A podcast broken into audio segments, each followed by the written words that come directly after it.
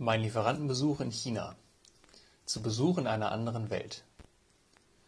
Während ich gerade meinen nächsten Lieferantenbesuch in China plane, lasse ich nochmal die Erlebnisse und Erfahrungen von meinem Trip in 2017 nach Hongkong, Guangzhou, Shenzhen, Xiamen und Macau Revue passieren. Anfang 2017 habe ich die Marke JP Journey noch neben meinem Vollzeitjob bei einem Automobilhersteller aufgebaut.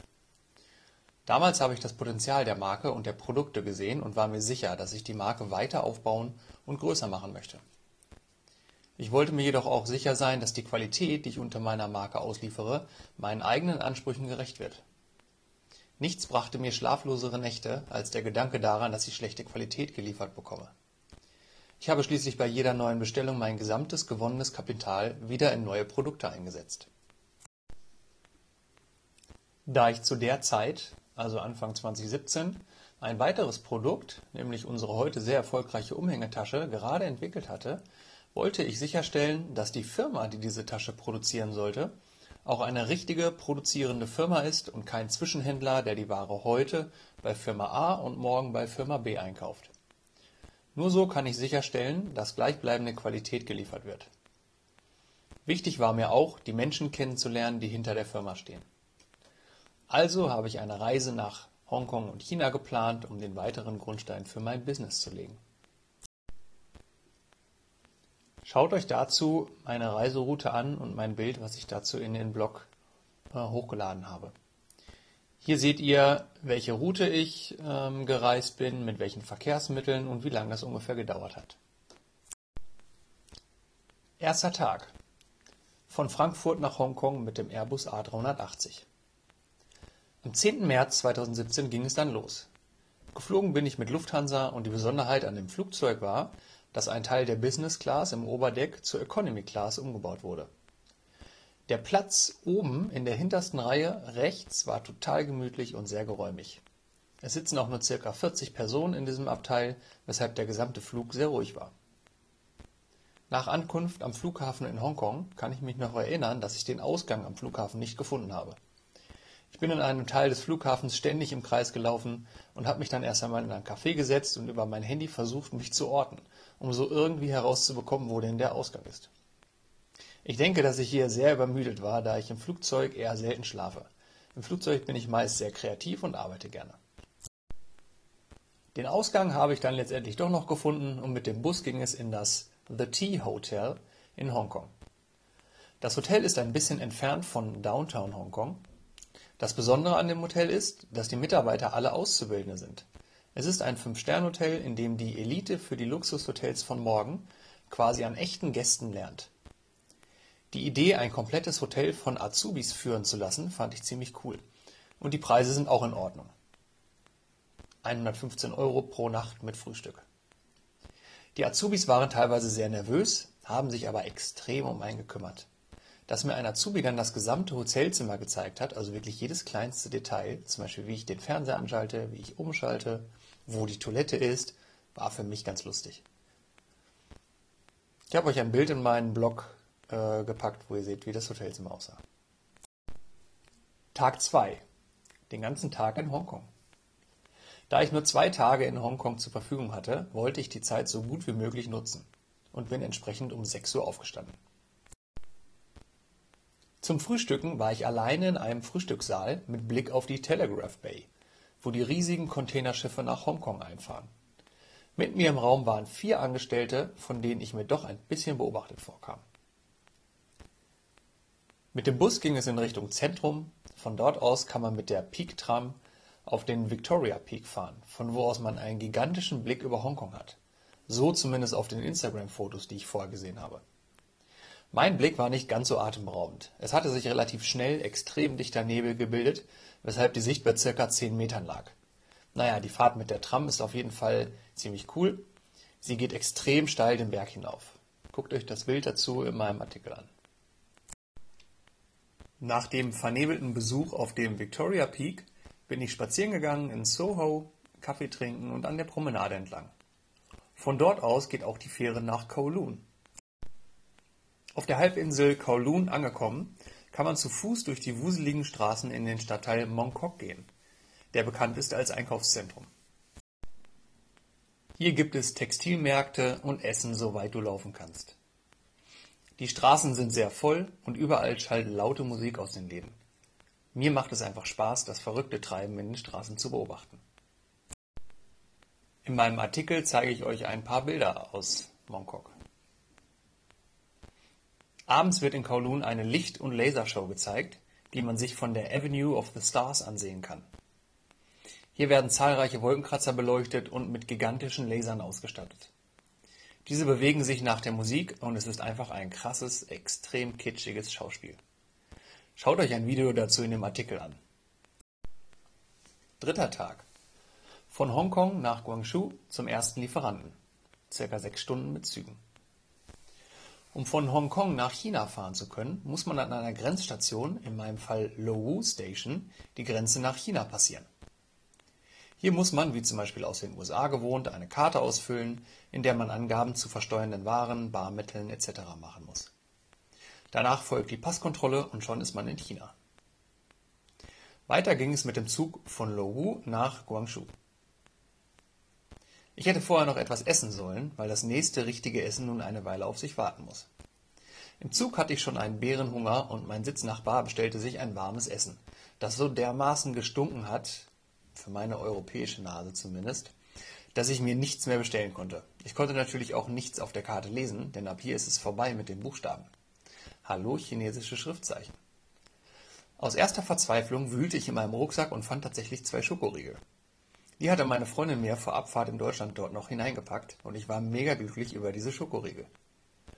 Die drei Stunden Zugfahrt ging fast ausschließlich durch bebautes Gebiet. In dem Gebiet Guangzhou, Guangdong leben, leben ca. 40 Millionen Menschen und es wird einfach überall gebaut. Mit meiner chinesischen Geschäftspartnerin Rita wollte ich mich am Flughafen von Guangzhou treffen. Vom Bahnhof bis dorthin bin ich dann noch U-Bahn gefahren. Das U-Bahn-Netz war sehr einfach zu verstehen und die U-Bahn sehr modern. Und anfangs noch relativ leer. An jeder Station sind es immer mehr Leute geworden und ich war froh, dass ich in dem Abteil der Größte war und alles überblicken konnte. Kleinere Frauen sind quasi im Menschengedränge komplett verschwunden.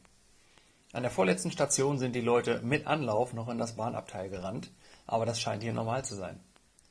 Niemand hat sich darüber beschwert, die meisten schauen auf ihre Handys und schauen Filme oder Serien. Am Flughafen von Guangzhou angekommen, wartete ich am vereinbarten Treffpunkt vor einem Flughafenterminal. Ich hielt Ausschau nach Fahrzeugen, die mich abholen könnten.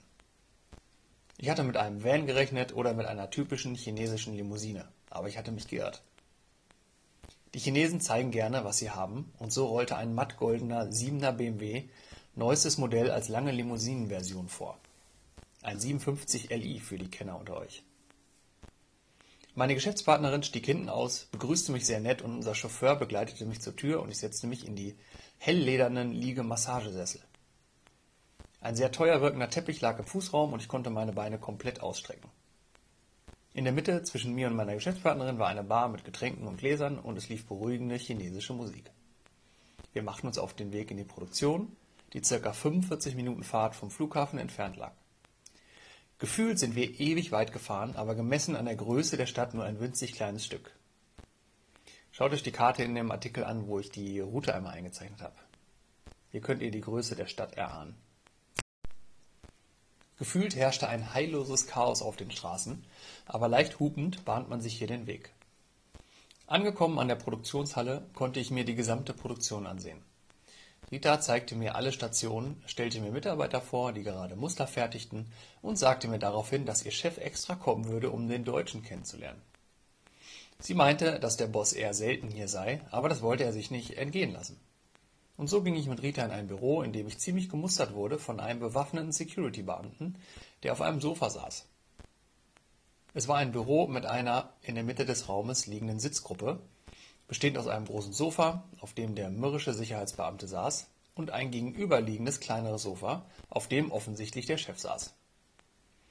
Die Sofas waren aus rosa, glänzendem Leder.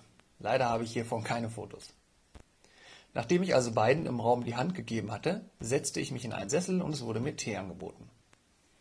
In der Mitte der Sitzgruppe stand ein großer Marmortisch, auf dem eine prunkvolle Teestation aus Holz stand. Hier war eine Schüssel mit heißem Wasser, eine verzierte Stahl-Teekanne und ganz viel Geschirr. Der Chef nahm mit einer Zange eine kleine Tasse, ich würde es eher als Pinneken bezeichnen, hielt diese kurz in das heiße Wasser und stellte mir diese mit der Zange vor mich. Dann nahm er die Teekanne und schüttete aus 50 Zentimetern Höhe Tee in mein Pinneken und etwas daneben. An dem Punkt fiel mir auf, dass hier keiner außer Rita Englisch sprechen konnte, und ich verständigte mich mit dem Chef eigentlich nur mit einem Lächeln oder einem Kopfnicken. Ich trank den Tee quasi in einem Schluck und bekam sofort nachgeschenkt. Ich trank wieder, diesmal nur einen halben Schluck und es wurde wieder nachgeschenkt. Okay, System durchschaut. Diesmal wartete ich ab und ließ erst einmal über meine chinesische Partnerin Rita dem Chef ausrichten, dass seine Firma einen tollen Eindruck auf mich macht und ich mich auf die Geschäfte mit ihm freuen würde. Er nickte lächelnd, ich trank meinen Tee, bekam direkt den vierten Tee eingeschüttet, den ich dann auch noch trank, und dann standen wir auf, um die Produktion zu verlassen und in das 30 Autominuten entfernte Büro zu fahren. Die ganze Zeit, die wir in der Produktion waren, wartete unser Chauffeur, anscheinend mit laufendem Motor, vor dem Eingang.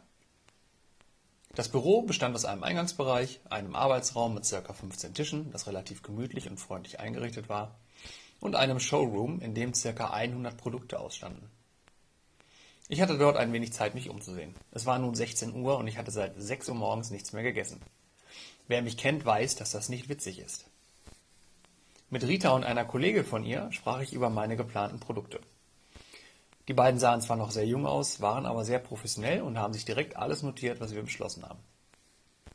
Nun war es 18 Uhr abends und mein Plan, mit dem Zug noch in die nächste Stadt, Shenzhen, circa zwei Stunden mit dem Zug, zu fahren, habe ich gecancelt. Wir sind also los in Richtung eines Hotels in der Nähe, in dem ich übernachten konnte. Rund um das Hotel waren einige Restaurants, die jedoch alle nicht sehr einladend aussahen. Auch Rita und der Chauffeur waren skeptisch und wir fuhren ein paar Mal an den Restaurants vorbei. Rita ging in das erste Restaurant und kam direkt wieder raus und sagte zu mir, You don't want to eat there. Ein weiteres Restaurant war relativ gut gefüllt und wir beschlossen, dort etwas zu essen. Die Tischdecke war nass und wir bekamen direkt jeder ein in Plastikfolie eingewickeltes Geschirrset und eine Kanne Tee. Ich dachte zuerst, dass dies Einweggeschirr sei, aber so war es nicht. Nach dem Auspacken aus der Folie fühlte und sah man, dass das Geschirr noch fettig und damit anscheinend nur notdürftig abgewaschen war. Rita zeigte mir, was man jetzt damit anstellt. Man nimmt die Essstäbchen und gießt an diesen entlang den heißen Tee nacheinander in Teller und Schüssel. Das dient anscheinend zum Abspülen oder Desinfizieren und die Reste des Tees wurden dann halb in eine Kunststoffwanne und halb auf dem Tisch verteilt. Daher also der nasse Tisch. Rita bestellte ein paar Sachen von der für mich nicht lesbaren Karte und wir bekamen circa acht Gerichte, die alle eigentlich ziemlich lecker aussahen. Mein Magen knurrte und mir ging das Herz auf, als mir eine große Schüssel Reis neben meinen Teller gestellt wurde. Ich hatte ja das letzte Mal heute Morgen um 6 Uhr etwas gegessen und der Reisetag mit Zug, U-Bahn, viel Gewusel und Firmenbesichtigung war doch echt anstrengend. Das erste Gericht, das Rita mir auftun wollte, war Taube. Das konnte ich nicht auf meinen leeren Magen. Das nächste waren Spare Ribs, doch sahen diese nicht nach Spare Ribs aus. Die Besonderheit war, dass die Rippchen komplett klein gehackt waren. Ich versuchte die Rippchen mit Stäbchen zu essen, aber vorweg testete ich mehrere Male den Reis. Der war sehr pappig und schmeckte nach nichts, aber er tat einfach gut. Mit den Rippchen hatte ich dann viele kleine Knochenstückchen im Mund, die ich mühsam mit den Fingern wieder rausgepult habe. Rita machte das irgendwie eleganter, aber sie amüsierte sich ganz gut über mich. Unser Nachbartisch spuckte die Knochenstücke ganz gerne auch mal auf den Boden. Alles in allem war das Essen lecker und ich fühlte mich wieder gestärkt. Ich hatte am Ende auch die große Schüssel Reis komplett verputzt und Rita sagte mir im Anschluss, dass man eigentlich den Reis nicht aufisst, aber sie hatte gesehen, dass ich sehr hungrig war und deshalb im Restaurant nichts gesagt. Sehr aufmerksam von ihr. Nun ging es in das Hotel, in dem ich direkt mit Kreditkarte mein Zimmer bezahlen wollte. Leider schaute mich der Angestellte dort fragend an und sprach darauf mit Rita.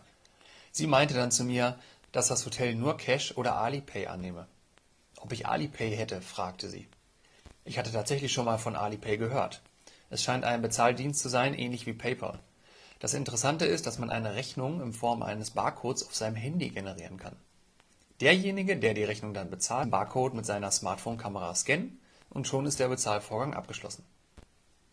Rita meint, dass das sehr verbreitet sei, vor allen Dingen auch in den Arbeitervierteln, da jeder ein Smartphone hat. Netterweise übernahm Rita die Hotelrechnung und sie bestand darauf, dass ich das Geld auch nicht zurücküberweisen würde. Als ich die Tür zum Hotelzimmer öffnete, kam mir ein beißender Geruch von kaltem Rauch entgegen. Die Putzfrau hatte anscheinend die Klimaanlage sehr kalt gestellt und mein Vorgänger hat ganz gut gequalmt. Egal, das Bett sah gemütlich aus und das Bad war auch in Ordnung. Jetzt eine Dusche und dann ab ins Bett, weil es morgen ja schon weiter in die nächste Megacity gehen soll. Ich ging barfuß durch das Zimmer zum Bad und der Teppich zwickte unter meinen Füßen.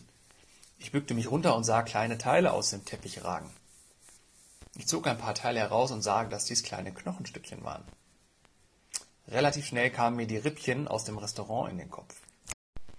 Und wenn hier jemand Rippchen im Bett isst, dann fällt vielleicht auch der ein oder andere Knochen auf den Boden. Naja, aber jetzt nur noch mit Socken über den Teppich. Vierter Tag. Von Guangzhou nach Shenzhen. Zum Frühstück gab es für mich nicht identifizierbare Gerichte, alle warm. Ein Gericht bestand aus Algen mit Gemüse und davon habe ich probiert. Zum Glück hatte ich noch das Gastgeschenk von Rita auf dem Zimmer. Das war ein Brot, sah aus wie ein Toastbrot und so eine Art Croissant. Jetzt ging es mit dem Zug nach Shenzhen, wo ich nur eine Nacht zwischenstoppen wollte. Shenzhen kenne ich als Hardware-Hauptstadt der Welt. Zum Beispiel der Großteil Bestandteile eines Smartphones kommen dort her und ich wollte mir das Ganze einfach mal ansehen. Am Bahnhof von Shenzhen hatte ich leichte Probleme, ein Taxi zum Hotel zu bekommen. In Guangzhou hatte ich schon bemerkt, dass auch mit WLAN keine .de und .com Seiten aufrufbar sind. Dass einige Inhalte in China gesperrt sind, war mir bekannt, aber alles? Aus meiner Hotels.com App hatte ich mir noch einen Screenshot von der Adresse des Hotels gemacht, wo auch ein kleines Bild des Hotels von außen drauf war. Die ersten Taxifahrer, denen ich den Screenshot gezeigt habe, sind direkt weitergefahren. Der vierte hat dann genickt und ich bin eingestiegen. Nach 30 Minuten Fahrt hat er auf ein Gebäude gezeigt, das so gar nicht aussah wie auf dem Bild. Naja, er war sich anscheinend sicher und der Hotelname auf Chinesisch an der Hauswand sah ähnlich aus, wie das Hotel in der App hieß. An der Rezeption sprach man kein Englisch. Ich verstand aber trotzdem, dass die Dame an der Rezeption keine Reservierung finden konnte und daraufhin kam der Manager, der auch kein Englisch sprach. Ich zeigte ihm meine App, er nahm eine Karte, schrieb etwas Chinesisches drauf und nahm mich mit nach draußen. Er rief ein Taxi, setzte mich rein, gab dem Taxifahrer die Karte und machte die Tür zu. Und jetzt kommt der Teil, bei dem mir das erste Mal etwas mulmig geworden ist. Im Taxi sitzen drehe ich mich nochmal zur rechten Fensterseite und sehe den Hotelmanager neben dem Taxi stehen. Schlagartig ändert sich sein Blick und er schaut mich mit einem irren Blick an. Das Taxi fährt an und er macht wilde Handbewegungen für Stopp. Also so ein extrem wildes Winken von links nach rechts und es sah so aus, als würde er Stopp rufen. Naja, wir waren weg. Na toll, wo fahre ich jetzt bloß hin? Egal, ich hatte genug Bargeld dabei, um noch vier Stunden Taxi zu fahren. Die erste 30-minütige Taxifahrt hat mich so circa sieben Euro gekostet. Aber allen Befürchtungen zuwider kamen wir am richtigen Hotel an. Was auch immer mir der Hotelmanager mit seinen wilden Handbewegungen und seinem Rufen sagen wollte. Ich hatte nichts vermisst und war angekommen. Hotel war okay, Zimmer extrem verraucht und als ich in den Fahrstuhl mit jemandem stieg, zündete er sich tatsächlich im Fahrstuhl eine Zigarette an. Als ehemaligen Raucher stört mich das nicht so extrem, aber im Fahrstuhl ist schon hart. Nun wollte ich ein wenig die Stadt erkunden und mir fiel wieder ein, dass ich kein Google Maps aufrufen kann und so ging ich ohne Karte einfach mal drauf los. Die ungefähre Richtung nach Dongmen, eine Einkaufsgegend mit vielen Läden, hatte ich mir an der Rezeption per Zeichensprache geholt. Und los ging's. Riesige Straßen, goldene Hochhäuser, und auch einige nur halb fertig gebaute Hochhäuser, die schon wieder zerfallen waren. Dongmen war ganz interessant, aber irgendwie hat mich das nicht so sehr gereizt. Während ich durch die Straßen gelatscht bin, ist mir aufgefallen, dass ich das eine oder andere Mal wahrscheinlich auf chinesischen Selfies gelandet bin. Gerade die Jugendlichen sind relativ direkt vor mir hergegangen und haben dann Fotos gemacht. Schaut in den Artikel für ein paar Eindrücke aus Dongmen. Zurück im Hotel hatte ich mir abends noch ein Ticket für den Zug am nächsten Tag gekauft. Das war relativ umständlich, da es eine chinesische Webseite mit ein paar Angaben auf Englisch war, hat aber dann doch geklappt, meinte ich zumindest. Fünfter Tag von Jen Fünfter Tag von Shenzhen nach Xiamen zum Lieferanten. Ich war rechtzeitig anderthalb Stunden vor Abfahrt des Zuges am gigantischen Bahnhof Shenzhen North. Schaut in den Artikel für äh, Bilder von dem Bahnhof. Er ist wirklich gigantisch. Verzweiflung am Ticketschalter. Zielsicher ging ich zum Ticketautomaten und versuchte mein Ticket zu bekommen. Doch der Automat schien meinen Reisepass nicht anzunehmen. Nach einigen Versuchen habe ich mich ein wenig in der Halle umgesehen und die Ticketschalter entdeckt. Dort müsste ich die Tickets ja auch holen können. Immerhin hatte ich eine Ticketnummer. Am ersten Schalter, nach circa 30 Minuten Warten, gab ich dem Mann am Schalter einen Zettel mit meiner Ticketnummer darauf und sagte die Zielstadt Xiamen. Der Mann gab die Nummer ein, schüttelte den Kopf, gab mir den Zettel zurück und machte eine Handbewegung, die mir zu verstehen gab, dass ich zur Seite gehen sollte, und der nächste kam zum Schalter. Ich blieb stehen, wartete, bis der nächste sein Ticket bekommen hatte und fragte den Mann nach, Ticket Xiamen und er schüttelte nur den Kopf und zeigte auf eine andere Warteschlange. Okay, vielleicht muss ich mich dort anstellen. Nach 30 Minuten Warten kam ich dran und das Ganze ging von vorne los. Ticketnummer eingegeben, Kopfschütteln, der nächste bitte. Okay, so komme ich nicht weiter. Ich bin erstmal aus den Menschenmengen raus und habe mich in eine ruhigere Ecke gestellt und noch einmal meine Mail zur Reservierung angesehen. Da stand, dass man sich das Ticket am Automaten oder am Schalter abholen könne. Ich schaute kurz vor meinem Handy auf und sah in fünf Metern Entfernung vor mir einen Mann mit Cowboyhut. Wahrscheinlich ein Amerikaner, dachte ich und muss unbewusst gelächelt haben. War er doch der erste westlich aussehende Mensch nach zwei Tagen, den ich gesehen habe. Er kam auf mich zu und fragte, ob ich Amerikaner sei. Nein, aber wahrscheinlich der einzige hier am Bahnhof, der Englisch spricht, antwortete ich ihm und er musste lachen. Er fragte, wo mein Dolmetscher sei. Ich hätte keinen, antwortete ich, und er lachte und fragte, ob das mein Ernst sei. Wir haben uns kurz sehr nett unterhalten und ich habe von meinem Ticketproblem erzählt. Kein Problem, meinte er, er würde mir seinen Dolmetscher Harris zur Verfügung stellen, und so ging ich mit einem Dolmetscher zurück in die Schlange. Wir warteten zehn Minuten und Harris versuchte das Ticket für mich zu bekommen. Erfolglos. Anscheinend konnten sie meine Reservierung nicht finden oder zuordnen und so konnte auch er das Problem nicht lösen. Egal, nehme ich halt ein neues Ticket und das gab es dann auch. Puh, nächster Zug in 45 Minuten und jetzt noch durch zwei Sicherheitskontrollen mit zweimal Kofferröntgen und abgetastet werden. Als ich im Zug saß, war ich dann schon sehr erleichtert. Jetzt hatte ich eine längere Zugfahrt und die konnte ich auch gut genießen. Der beinahe Fingerbruch. In Xiamen angekommen, stieg ich aus dem Zug und alle mussten eine sehr steile, lange Treppe hinunter. Neben mir ging eine sehr alte Frau mit einem großen Trolley, voll mit Klamotten und überspannt mit einer großen Plastikfolie. Die kommt dann niemals heile die Treppe mit runter, dachte ich, und ich fragte sie ganz höflich, ob ich ihr helfen könne. Sie nickte, ich griff nach ihrem Wagen und sie fing an, mir den Wagen wegzureißen. Ich guckte verdutzt, zeigte auf Wagen und Treppe und sie nickte wieder. Okay, neuer Versuch und sie verstand und wollte den Wagen aber nicht loslassen. Am unteren Teil des Wagens griff ich so ungünstig, dass ich mit meinem kleinen Finger zwischen zwei Metallstangen geriet. Das waren Stangen, die zusammengedrückt werden, wenn jemand an der Bremse zieht. Die Frau zog auf einmal an der Bremse und quetschte mir so dermaßen den kleinen Finger ein, dass ich versuchte ihr zu erklären, dass sie loslassen solle. Sie lächelte nur und verstand den Wagen auch nicht absetzen auf der Treppe. Ich zog den Finger im Treppe hinabgehen da irgendwie raus und der Finger pulsierte richtig. Unten angekommen bedankte sich die Frau und ich ging weiter und mein Finger war schon blau. Naja, hoffentlich nichts gebrochen, der wird schon wieder. Erstmal zu Meckes. Draußen an der Station waren auch schon drei Angestellte der Firma, die ich dort besuchen wollte.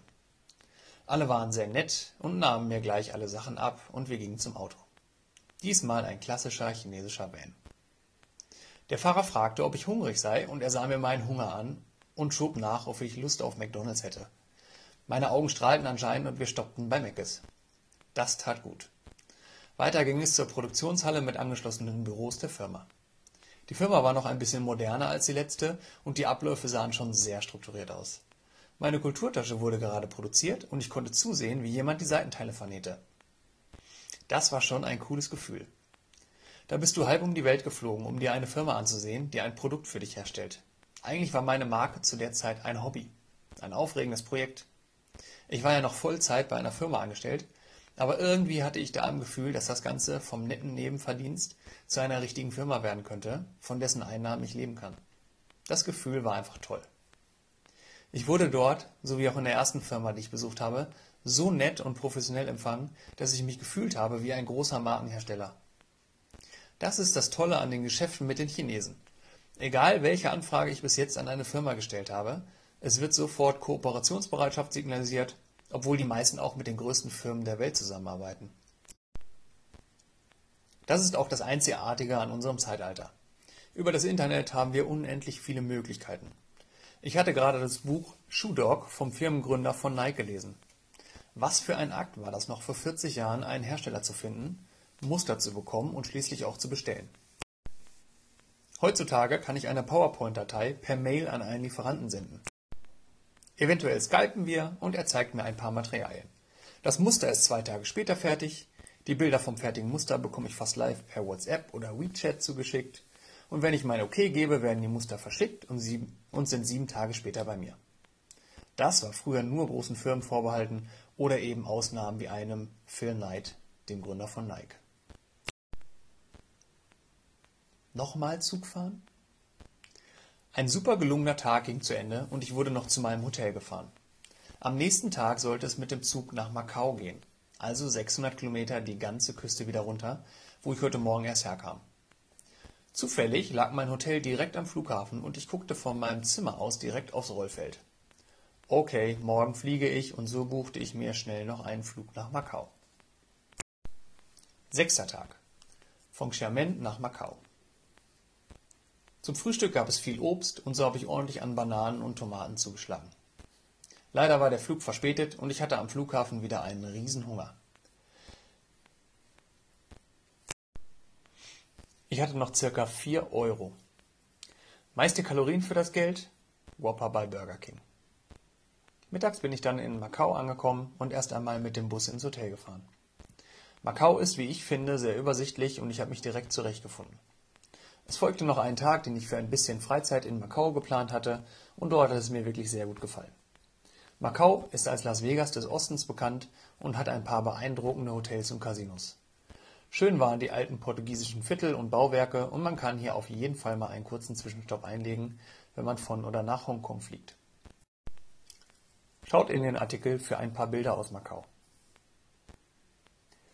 Achter Tag. Von Macau nach Hongkong nach Frankfurt.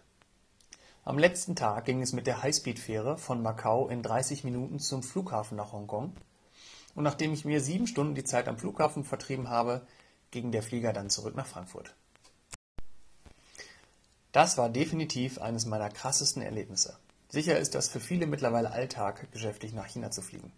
Für mich war das teilweise schon sehr herausfordernd aufgrund der mangelnden Vorbereitung. Einfach keine Zeit, ihr kennt das. Steht man ohne Internet und ohne, dass man die Schrift lesen oder die Sprache verstehen kann, manchmal schon ganz schön im Wald. Irgendwie kriegt man es dann doch hin und das Gefühl auf dem Rückflug war schon echt cool. Gut, dass ich mir da ein paar Notizen gemacht habe, sonst hätte ich die Reise nicht mehr so aufschreiben können, wie ich, jetzt, wie ich es jetzt getan habe. Wenn du bis hierhin gelesen oder gehört hast, war es vielleicht sogar ganz interessant. Schreib mir doch in den Kommentar, wie du die Geschichte findest oder vielleicht hast du auch ähnliche Erfahrungen gemacht. Danke fürs Lesen oder Zuhören.